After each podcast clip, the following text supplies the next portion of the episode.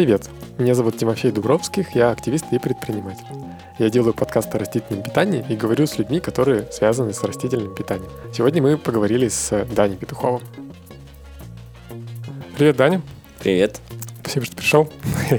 Расскажи, пожалуйста, о себе, чем ты занимаешься, как ты себя идентифицируешь. Так, меня зовут Даня, мне 28 лет пока что. Я занимаюсь э, проектом Данер Пицца, живу в Петербурге. Данер Пицца – это проект, которому уже почти два года в том формате, в котором сейчас существует. Это веганская пиццерия, мы готовим пиццу в дровяной печи, топим ее дровами. Такой пиццерии по вегану в России, наверное, не существует пока что. И в мире таких пиццерий, я думаю, до 20 штук. И вы в Питере? Да. Как твой день проходит? Чем ты занимаешься? Ну, на самом деле все происходит по-разному, потому что я предприниматель или бизнесмен, и поэтому, как бы это смешно не звучало, каждый день у меня начинается по-разному, разные задачи. Я занимаюсь э, и там бухгалтерией, и СММом, и могу выйти на работу попечь пиццу, поделать тесто, постоять на баре, сделать какие-то закупки, общаться с поставщиками, что-то придумывать. А, если мне не нужно рано на смену, то я просыпаюсь там в 11, в 12, Э, делаю какие-то текущие задачи, которые у меня по списку дел в телефоне, и ну, вечером там, не знаю, тусуюсь с друзьями по возможности, либо продолжаю делать то, что не успел. А расскажи больше про коллектив. У меня работают ребята и девчонки, которые не обязательно веганы, по-моему, даже у нас не все вегетарианцы, но это ребята, которые осознанно подходят к делу, которым они занимаются. Для меня это, наверное, было первым и самым важным моментом профессионализм, осознанность, понимание процессов, понимание того, что кухня веганская, аудитория в большинстве своем веганы, что это требует определенного внимания, не допускаются там разные вещи, присутствие каких-нибудь продуктов на кухне, хоть даже, ну, там, в зоне видимости молочных, то есть ты можешь есть, в принципе, что угодно, но не стоит смущать, типа, людей и все такое. Значит, э, работают э, в основном такие движовые ребята и девчонки, которые катаются там на великах, ходят на панк-хардкор концерты, занимаются каким-нибудь личным развитием в разных сферах, кондитерство, музыкальные какие-то направления, еще что-то, BMX, скейтборд – ну, в общем, такая молодежь. Угу, кайф. И получается, что люди, которые приходят, они ну, примерно на такой же волне, или как ты свою аудиторию ощущаешь? О, это очень сложно, потому что на самом деле каждый раз, приходя в место, смотришь, кто заходит, и удивляешься, такой думаешь, блин, круто, что такие люди ко мне приходят. Ну, потому что ну, приходят взрослые, там люди за 40, за 50, и ты думаешь, офигеть типа, это веганская пиццерия, что вы тут делаете? Вот, это как бы круто, но для меня это на самом деле иногда шокирует. Я думаю, блин, офигеть, это достойно. Но часто это подростки или там люди от 16 э, до 30 лет. Вот этот промежуток, это могут быть ЛГБТ-friendly люди, персоны разные. Это могут быть какие-нибудь панки, я не знаю, скинхеды или обычные люди, музыканты, ну, то есть аудитория самая разная. Вот, не всегда и не сто процентов она веганская, то есть меня это радует, что приходит очень много людей, которые придерживаются каких-то обычных стандартов питания, уходят довольными. То есть мы очень редко, максимально редко слышим какие-то негативные отзывы почти там сопровождается каждый десятый, восьмой заказ, наверное, тем, что офигеть, это самая крутая пицца, которую мы ели. Это приятно. Блин, кайф. И правильно я понимаю, что ну, ты говоришь, что это бизнес, что ты им занимаешься как, как бизнесом, и получается, что ну, этот бизнес, он дает достаточно прибыли, чтобы ты обеспечил себя, сотрудников, сотрудниц. Ну, это сложный вопрос, на самом деле. В перспективе я, ну, конечно, подразумеваю то, это как средство помогающая мне зарабатывать себе на жизнь, на какие-то материальные блага и так далее. Но на данный момент эта ситуация достаточно закрученная, то есть э, я открывался на деньги, которые занял у своего знакомого. Это достаточно большая сумма, которая была в валюте. Валюта за все это время выросла. Долг увеличился на треть из-за этого. На данный момент моя цель – это создание именно и поддержание существования такого места в целом в России, в Петербурге, как какой-то уникальной истории. Мне нравится, что часто люди отзываются от существования этого места и о существовании меня как личности, которая такое место создала, отзываются так, что говорят, блин, круто, что ты это делаешь, меня это вдохновило на то-то и то-то. Мне это очень нравится, потому что я считаю, что все свои желания, амбиции мы в состоянии воплощать в реальность и жить в мире, создавать вокруг себя мир, в котором нам будет комфортно. Касательно материальных штук, да, для меня изначально еще при открытии было важно, чтобы у меня был ценник не хочу ничего плохого сказать просто про веганский общепит, но типа эта история в Петербурге достаточно некоммерческая, как правило. Ну, коммерческая, она по умолчанию коммерческая, мы живем в капитализме, но ребята обычно зарабатывают не очень много денег. Моя цель была сделать э, зарплату среднюю по обычному общепиту, не по веганскому, вот.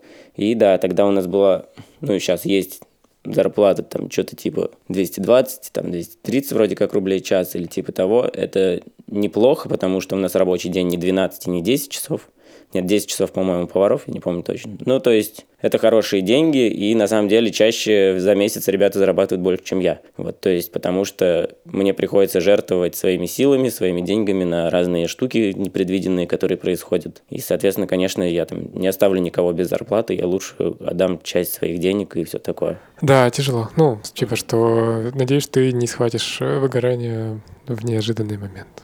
Ну, с выгоранием на самом деле тоже такая история, потому что это происходит перманентно. То есть ты месяц работаешь, а потом такой пару дней думаешь, блять, я вообще не для этого все это создавал. А потом такой думаешь, ну нафига мне об этом думать, и идешь делать что-то дальше и просто продолжаешь. Да. Класс. И расскажи, пожалуйста, про свою веганскую, вегетарианскую идентичность, как ты это ощущаешь? На данный момент, сейчас 2021 год, ну, веган я, грубо говоря, 10 лет, наверное, чуть поменьше, там, может, 9 с половиной, что-то в этом роде. Первый раз я узнал, наверное, о вегетарианстве году в 2007 или 2008. Учился в школе, у меня был, так скажем, друг моего друга, который сказал, меня зовут Коля, и я теперь вегетарианец и год. А это, это была школа или? Да, это было в школе, это было в моем родном городе Волгодонске, и я такой думаю, блин, и почему-то так произошло, что он это сказал. Я не подумал, что он придурок. Я подумал, что это круто. Блин, офигеть. Я думаю, ну, не знаю, я ем мясо, типа, а ты не ешь прикольно. Как-то мы особо с ним, в принципе, не общались, но вот эта фраза мне запомнилась. И на тот момент я уже начал как-то увлекаться панком, хардкор-музыкой, такими штуками, вот. И у меня в голове ну, на тот момент, наверное, нормально было. Складывался такой образ панка-хардкорщика. Я думал, что, в принципе, все панки-хардкорщики так или иначе вегетарианцы, либо веганы. И в 2009 году я поступил в Петербурге в э, университет кино и телевидения на аудиовизуальную технику. Но я бросил, естественно, там через год или через полтора, потому что не люблю учиться, мне эти процессы вообще не доставляют никакого удовольствия. Ну и тут я начал общаться уже больше с такими прогрессивными панками, то есть когда волгодонский панк это равно говнарь, то здесь панк это уже такая другая история, и говнарей здесь намного меньше. И я как бы действительно общался с ребятами, и такой, о, вегетарианец, вегетарианец, о, веган, веган. И я, для, для меня было такое, ну, блин, если я хардкорщик, если я хочу называть себя хардкорщиком, значит, мне нужно стать вегетарианцем. Это был 2009-2010 год. Мои предки приехали в Петербург на Новый год, и я помню, что я им сказал, что с Нового года, вот 1 января 0000, я, типа, становлюсь вегетарианцем. И это было очень прикольно, прикольно, потому что в 23.30 мы ели утку вместе, а в 00.00 я отказался есть торт, потому что в нем яйца. И с этого момента все и началось. Какой-то начался процесс осознания постепенный, там полгода, год прошло. Я думал, блин, зачем я это делаю, потому что вот я нахожусь в общаге, иду к себе в комнату, кто-то на кухне готовит, условно, курятину, и я думаю, блин, офигенно пахнет, это же крутой запах, мне хочется это есть. Ну, то есть глупо себя обманывать, но я такой думаю, ну, не знаю, запах жареных грибов мне нравится не меньше. То есть это такая история. Потом в какой-то момент я попробовал э, мясо, не знаю, там через... Ну, просто для того, чтобы понять для себя, все я правильно делаю или нет. Вот, я попробовал какой-то кусок там, не помню чего, и мне было никак. Я подумал, типа, ну, мне никак, мне не так вкусно, как раньше. Я не испытываю тех чувств, типа, как раньше. И дальше вот уже наш шел процесс осознания к тому, что я начал осознавать, что ну, животные это не еда, то есть мы привыкли их воспринимать как еду, но на самом деле стоит немножко от этого отойти и по-другому посмотреть, в принципе, на питание, на разные виды еды и понять, что мы супер flexible в этом плане и способны жрать вообще все, что угодно, готовить супер вкусно и так далее. И тогда я посмотрел, по-моему, лекцию Гарри Юровски или я читал «Мясо для слабаков», что-то такое. Короче, где-то я услышал фразу, которую крутую, и я ее, наверное, во всех своих интервью, во всех своих каких-то таких вопросах всегда говорю, что когда я вижу яблоко, мне хочется его съесть. Когда я вижу живую курицу, у меня она не вызывает аппетит. Вот это, наверное, моя позиция, потому что если я вижу что-то что вызывает у меня аппетит, я с удовольствием это съем. И, как правило, это не живые существа, вот, или не продукты их жизнедеятельности. Потому что, когда ты представляешь какие-то страдания, какие-то, хватит слова страдания, наверное, и понимаешь, что за этой пищей стоит, стоит чья-то боль, то нет, наверное, зачем? Я могу приготовить кучу крутой еды из продуктов, которые никому не навредила. Да, да, по-моему, у Юровски была эта фраза про то, что возьмем ребенка, дадим ему яблоко и кролика, и посмотрим, кого он съест, а кого погладит. Да, да, да. Скажи, пожалуйста, а когда ты вот познавал разные эти там этические и разные другие аспекты, были ли рядом какие-то люди, которые там учили тебя или подсказывали, или это были книги, фильмы, как ты сказал про книги? Короче, на тот момент в Петербурге э, Дима Кореш как раз-таки с э, кучей других активистов открыли такое легендарное место под названием Vegan Club. Ну и, как я говорил уже, что так как я находился в кругах панк-хардкор сообщества, то там очень много, ну, я не знаю, процентов 70, наверное, ребят, вегетарианцы либо веганы, и ты смотришь на чуваков, которые занимаются условно тайским боксом, который офигенно там может на хардкор-концертах, и ты понимаешь, что он веган, ты думаешь, блин, круто, Типа, чувак тренируется, у чувака офигенно развито его тело, он супер круто мыслит, очень ясно выражает свои идеи, и ты думаешь, блин, круто, я хочу быть таким же, я почему нет?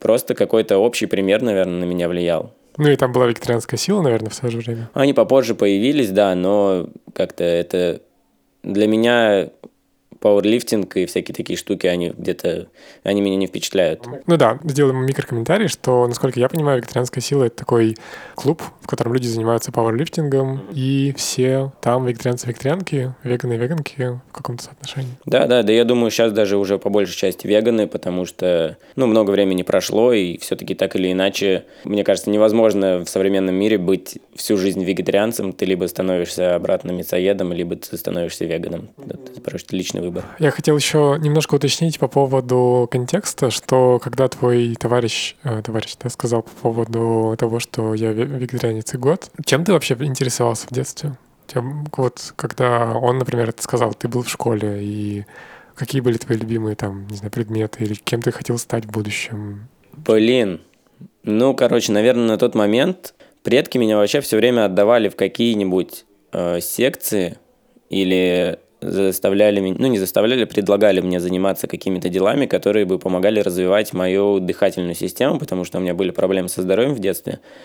У меня была пневмония и что-то такое, и у меня начали отставать в развитии легкие, вот, и они меня все время отправляли сначала на вокал, потом на ушу, вот, в какой-то момент я ходил на большой теннис, и это, наверное, было для меня самым большим и крутым открытием. Я занимался прям долго, три или четыре года, мне очень нравилось, потому что я там начал набирать вес, у меня выросли свои физические показатели. Мне нравилось, что я могу на физкультуре, особо не напрягаясь, получать эти четверки, пятерки за нормативы. Ну, то есть, все-таки в школе же присутствует какая-то такая конкурентная история, что есть чувак, который там главный в школе, он ходит на бокс, у него физкультура предмет, на котором он без труда получает пятерки. Ну, короче, я такой думаю, блин, я хочу, чтобы я, будучи дрыщом, тоже получал пятерки на физре, и он типа своей крутизной. Еще, естественно, я тогда слушал много панк-рока, у меня были амбиции создать группу, мы даже создали группу, Кем хотел стать, не знаю. Мне все время не нравился этот вопрос в детстве, потому что это, наверное, даже какая-то большая проблема воспитания детей, потому что этот вопрос задается в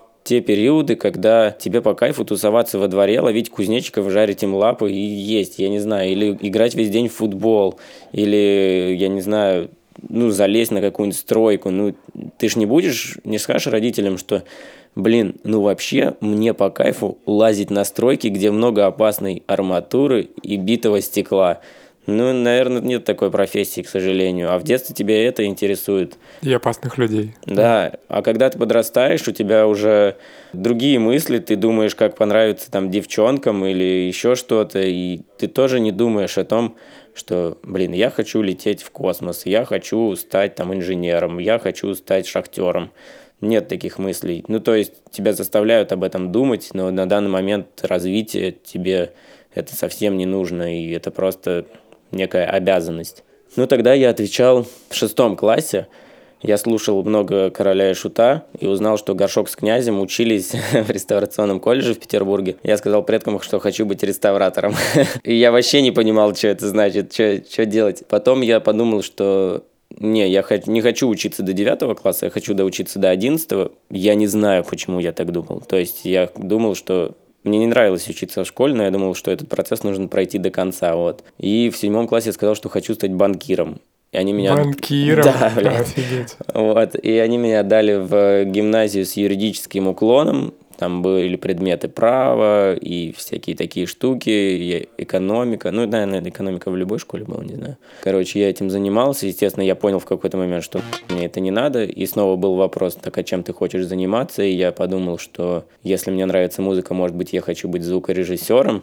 Но для того, чтобы быть звукорежиссером, нужно музыкальное образование, а я Ходил, конечно, на, и на фортепиано, и на вокал, и на хор, и на сольфеджио, и на всякие такие штуки, но образование, то есть 7 лет я не отучился, естественно. Вот, это был не вариант, поэтому я решил просто поступить в универ, где есть звукорежиссеры и все такое. Вот так и получилось. Но уже на момент, наверное, поступления я понял, что это мне не настолько интересно. И... Так что я не знаю, я на самом деле могу еще много рассказывать всякой фигни, чем мне нравилось заниматься в детстве и все такое.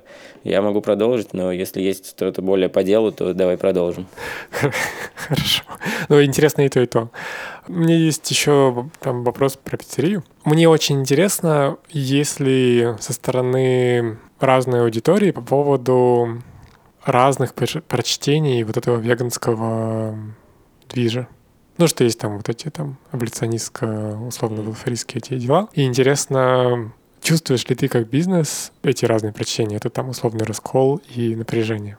Достаточно интересный вопрос, но ответ, наверное, у меня будет простой, потому что я знаю отличие веганства и аболиционистского веганства вообще постольку поскольку. То есть я так понимаю, что аболиционизм, он более критичен, более строгий или еще что-то. Не знаю, меня это не особо волнует, не особо интересует. Я не заглядываю в то, кто и как проживает свою жизнь, что он выбирает. Я могу предложить только показать своим примером, как можно делать и чего добиваться.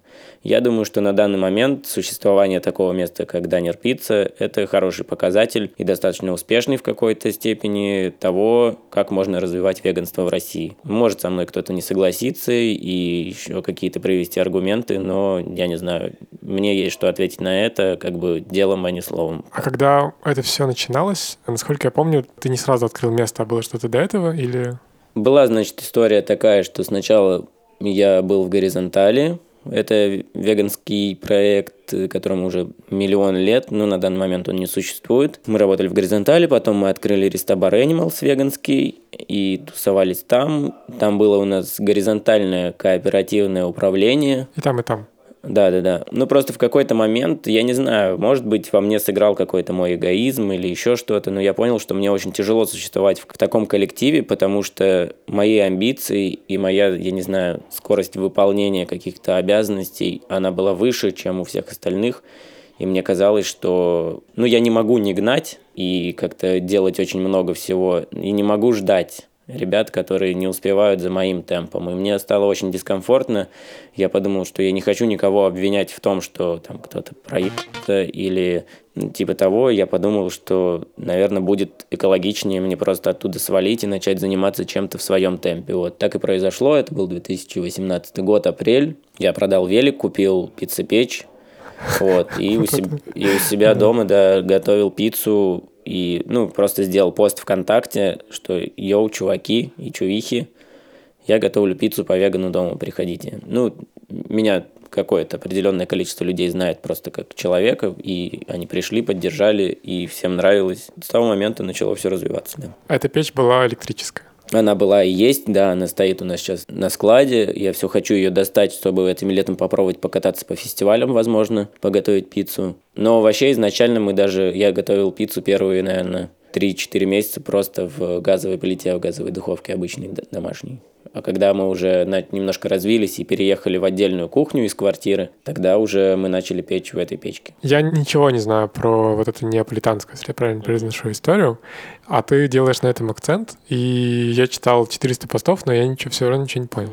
Ты, ну, то есть ты говоришь об этом много. И я хочу понять, почему ты делаешь на это акцент. В этом есть какая-то идеология или вкусовая история? Как это раскрывается? Ну, наверное, это просто более традиционная история. И для меня это один мой знакомый правильно сказал, что, чувак, неаполитанская пицца – это только твои амбиции, и то, что мы перестали ходить к тебе, потому что ты перестал делать другую пиццу и решил воплощать в жизнь свои амбиции, это твои проблемы. Наверное, да. Короче, сейчас я по пунктам объясню. В общем, ну просто есть люди, которым нравилась та пицца, которую я готовил на Невском у себя дома.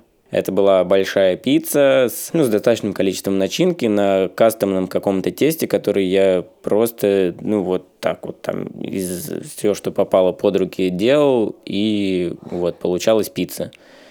Но как кулинару и как повару мне в тот момент казалось, блин, ну, читаешь даже определение пиццы на Википедии и такой думаешь, блин, ну вот это, наверное, все-таки больше на пирог похоже, чем на пиццу. Наверное, нет, это все-таки не пицца. И вот эта мысль, она меня преследовала все время, и в какой-то момент я попробовал пиццу из дровяной печки в Петербурге. И я такой думаю, блин, вот это действительно похоже на пиццу. Ну, то есть, понятно, что там в Додо, в Папа Джонсе, это тоже пицца, это одна из вариаций пиццы. И вот на тот момент я подумал, что самый клевый и прикольный вариант – это вот эта офигенная хлебная история с пышным бортом, с тонким тестом, и она супер сбалансированная. И это просто мой выбор был как кулинара. Я очень сильно вдохновился, впечатлился этой историей, и мне нравилась работа с тестом. На тот момент очень сильно именно с неаполитанским, потому что это только соль, мука, вода и дрожжи. Это длительная холодная расстойка, то есть тесто стоит почти 24 часа перед тем, как его начинают печь. Ты следишь за уровнем гидратации, то есть сколько ты воды туда наливаешь, за температурой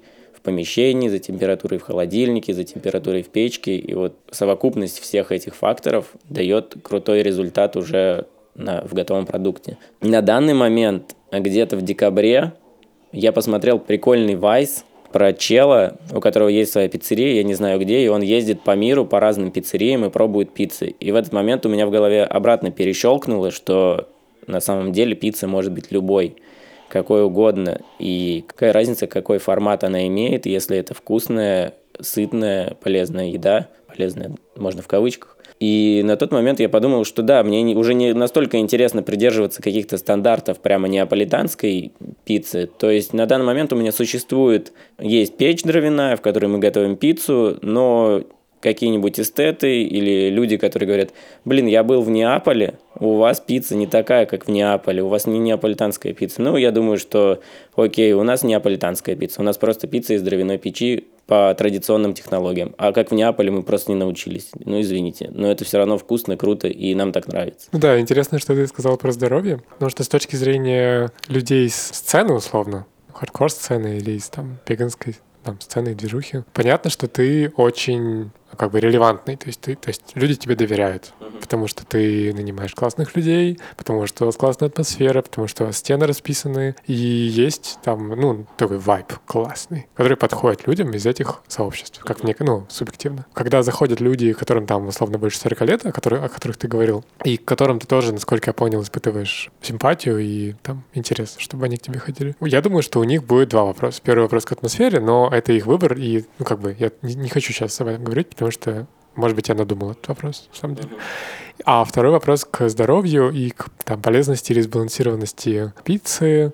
Как ты на это смотришь? Потому что ты сказал, насколько я запомнил про то, что в кавычках, про, про здоровую историю. Как ты сейчас формируешь там те позиции, которые у тебя есть с точки зрения здоровья? Ну, думаешь ли ты об этом или нет? Как вообще? Как? Я думаю, что слово полезность я назвал в кавычках просто потому, что я не нутрициолог, и я вообще нифига в этом не понимаю. То есть я не знаю, как нужно питаться правильно. Я думаю, что это супер субъективная история, когда, условно, ты ешь помидоры и чувствуешь себя фигово. Ну, естественно, наверное, тебе лучше не есть помидоры. Но есть люди, которые едят помидоры и начинают себя чувствовать супер бодро, легко, весело и так далее. Как бы Наверное, это вопрос полезности и вопрос необходимости каких-то определенных веществ каждому человеку индивидуально. А что я могу сказать? Для кого-то пицца, которую мы готовим, наверное, будет вредной, потому что там мука, потому что там масло, я не знаю, вот, или дрожжи, и есть... Ну, и сейтан. Там, и, есть некоторые, да, персоны, которые считают, что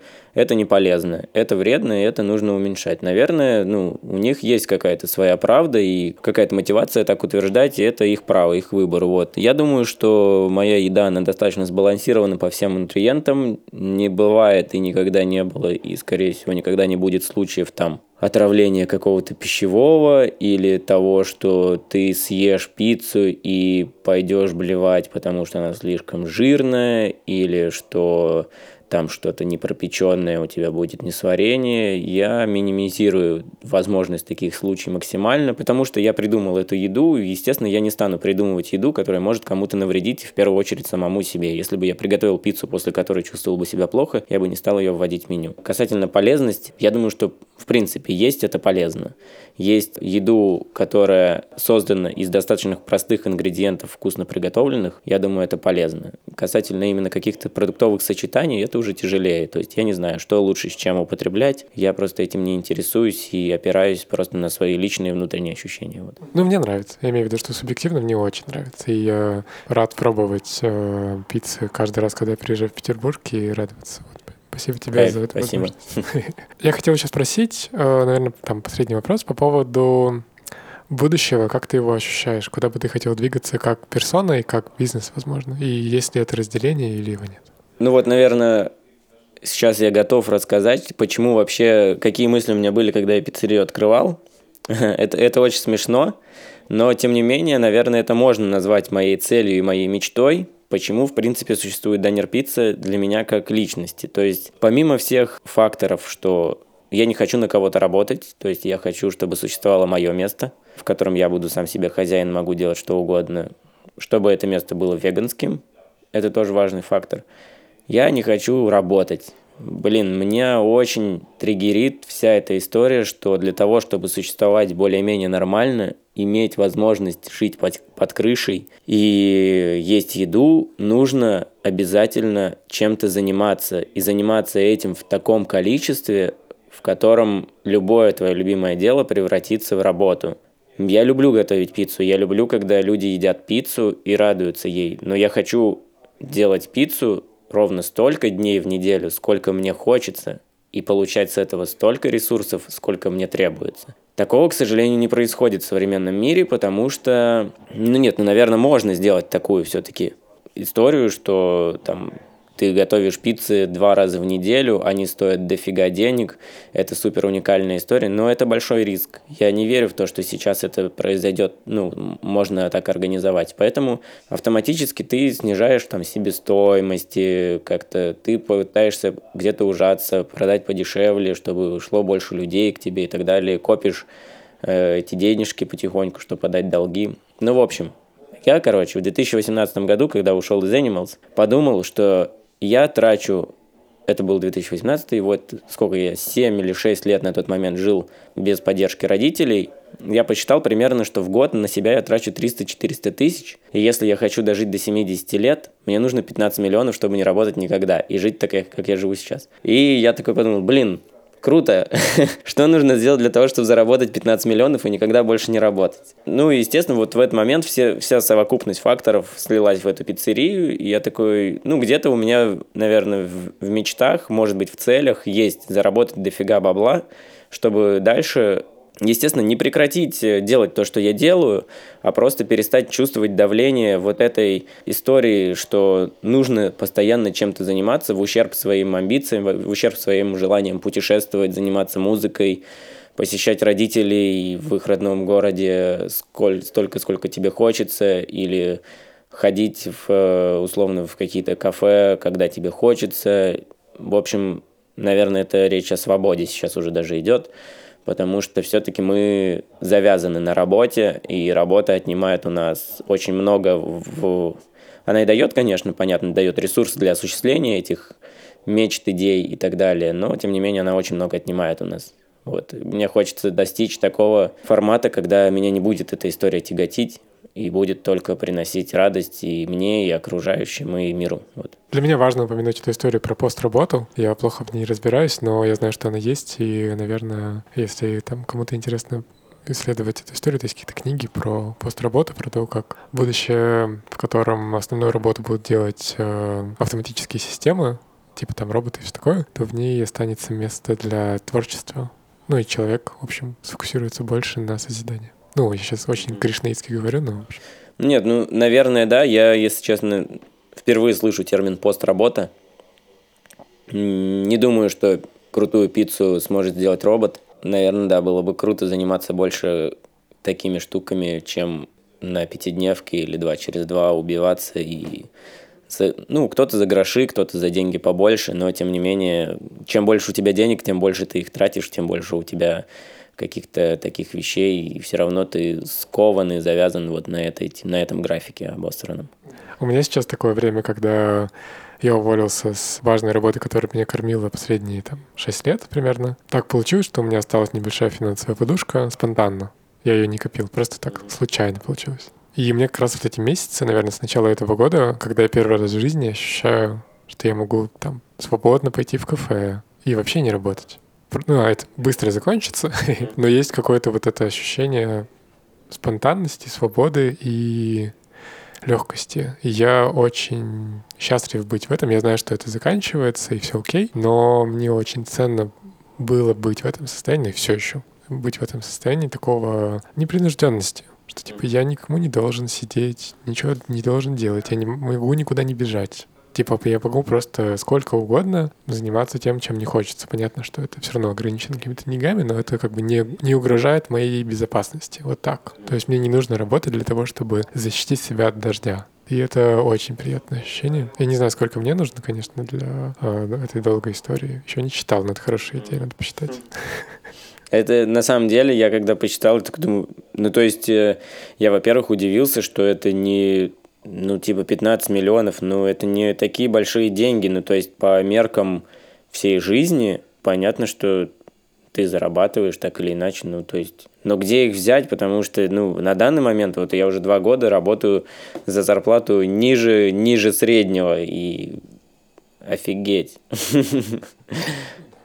Ну, в этом плане для меня недавно было очень ценным, что я узнал эту историю про то, что значительная часть бюджета, она, ну, там, условно, в темном интернете, и в самом деле огромные деньги там крутятся на гидре и все такое, и это просто фантастические деньги. Ну, в разных темных индустриях, там, условно, вебками и все такое, и это удивительно, что как бы, что в моем мире сейчас, если я иду по улице и вижу там, условно, Бентли, то меня два варианта. Это либо наркотики, либо власть. Третьего пути нет. Ну, в моем мире сейчас. И, это странно, что мы все там условно страдаем, работаем пять дней в неделю и пытаемся легально как-то по тем лекалам, которые нам школы там, да, как-то публикуются, жить и выживать. А оказывается, что есть таких два пути, по которым можно пойти, и как будто, ну я сейчас очень утрированно говорю, что как бы как будто более легко решить эту жизненную ситуацию. Вот. И я никого не призываю, просто как раз, ну я сам не иду в эту сторону, просто моя оптика немножко так настроилась, и мне больно когда люди с классными какими-то внутренними особенностями, там, ну, типа ты и другие люди, они там вынуждены, ну, страдать, и там работать за меньше денег, чем им нужно для счастливой жизни. Ну, я сейчас не говорю про тебя, я говорю в целом про там, в общем, про самого себя. Хотя там третьи люди эти 15 миллионов тратят просто там условно за две недели отпуска где-нибудь, просто там самолеты, тачки, наркота. Ну да, да. Ну вот это, да, такая мысль про издержки капитализма нынешнего, наверное, и в целом, и распределение ресурсов, что я не знаю. Ну вот пиццерия, она существует действительно объективно пиццерия сейчас существует только за счет поддержки людей. То есть просто поддержка бывает разная. Я не подразумеваю обязательно какое-нибудь там перманентное финансирование, донатинг и йоу, вот тебе 10 тысяч, заплати чувакам зарплату. Ну, нет, это не так. Просто поддержка – это когда, ну, кто-то сделал репост, кто-то написал комментарий, поставил лайк, пришел за пиццей, просто рассказал в диалоге, что я позавчера ходил в пиццерию, и там было клево. Вот эта поддержка, вот за счет этого пиццерия до сих пор существует. Когда я об этом думаю, у меня появляется просто невероятное желание оказывать поддержку еще кому-то по, просто по мере своих сил, по мере своих возможностей. Это, естественно, идет в ущерб моим личным амбициям. Это удлиняет мою дорогу к этим 15 миллионам, но тем не менее, и, и в этот момент ты себя чувствуешь как чувак, который плывет по реке в лодке, в которой дырка, но все равно загружает туда людей, типа пытается всех спасти, но вычерпывает эту воду, и вроде как, типа, можно, ну, вроде как ты плывешь, но, но пиздец. это прикольно. Ну, мне это нравится. Ну, я думаю, что если бы мне это не приносило в какой-то степени какого-то удовольствие, я бы, наверное, этим не занимался. Я думаю, что со временем я смогу более просто рационально какими-то вещами заниматься, более грамотно отдавать себя, более грамотно что-то забирать и все такое, вкладываться, инвестировать, и все будет зашибись. Спасибо тебе большое за разговор. Спасибо большое, Тимофей, да, очень приятно было. Да, приятно. Пока. Этот разговор записан в мае 2021 года. Следите за новыми выпусками на тех площадках, где вам удобно. Если вы нас там найти не можете, то напишите, и мы постараемся там быть. Пока.